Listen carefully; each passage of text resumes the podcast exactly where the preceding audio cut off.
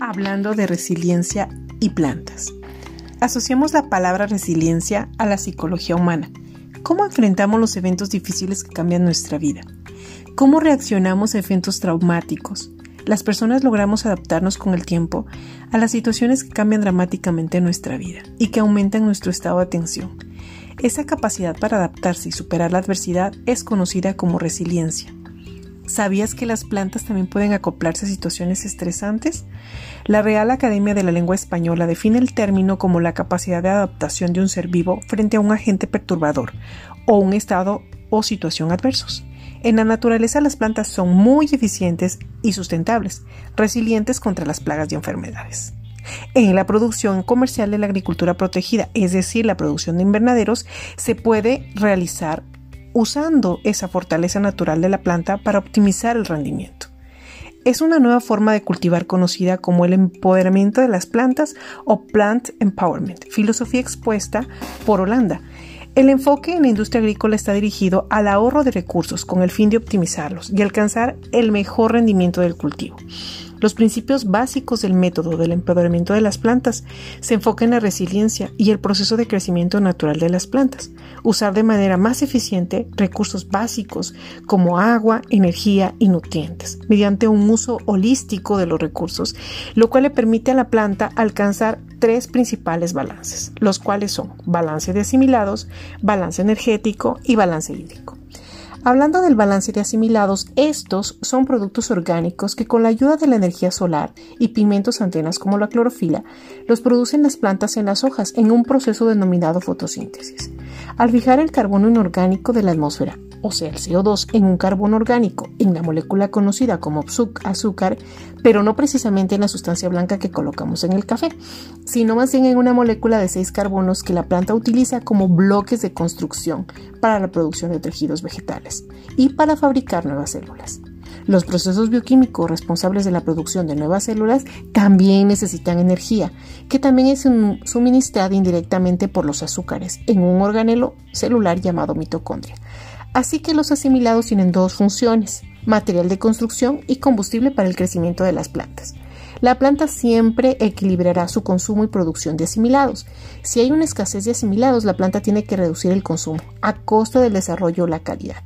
Los excedentes, sin embargo, significan una utilización ineficaz de los asimilados disponibles, lo que también es indeseable.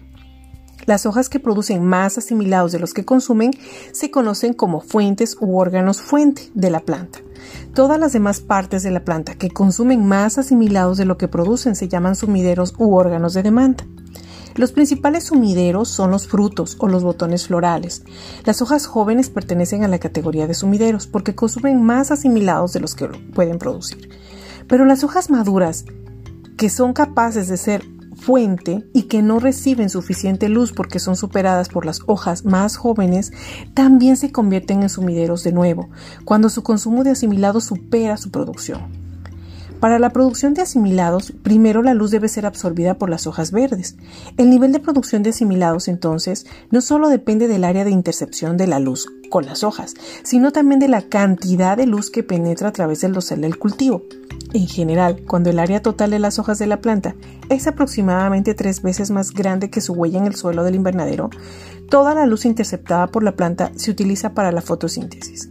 Cuando la luz penetra más profundamente en el dosel del cultivo, las hojas mantienen su contenido de clorofila en niveles más altos, lo que resulta en una mayor eficiencia en el uso de la luz. Esto se mejora aún más con una arquitectura de planta abierta combinada con el uso de luz difusa.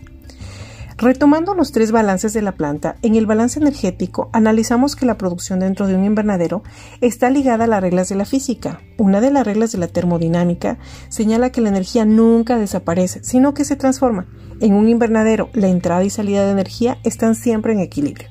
La cantidad de energía absorbida por la planta es menor que la energía que entra en el invernadero, ya que parte de la radiación es reflejada. La planta puede controlar en realidad ese reflejo girando sus hojas o cambiando el brillo de la hoja.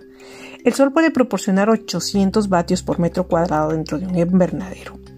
Esa es una enorme cantidad de energía.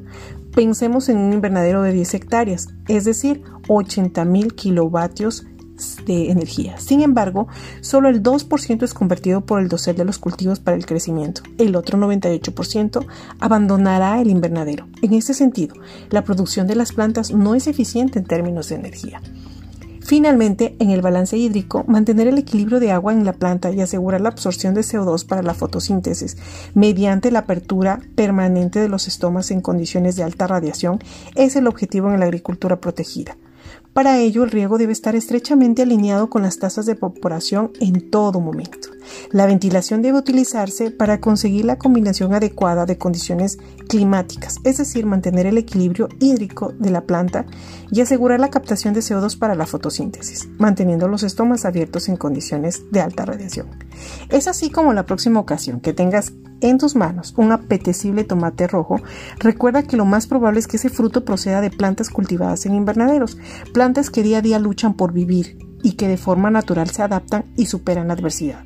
Como productores es nuestra responsabilidad mantener las condiciones que le permitan a la planta permanecer con los balances correctos de asimilados, balance energético e hídrico. Y la planta hará el resto. Te invitamos a estar atento a una próxima entrega del fascinante mundo de las plantas.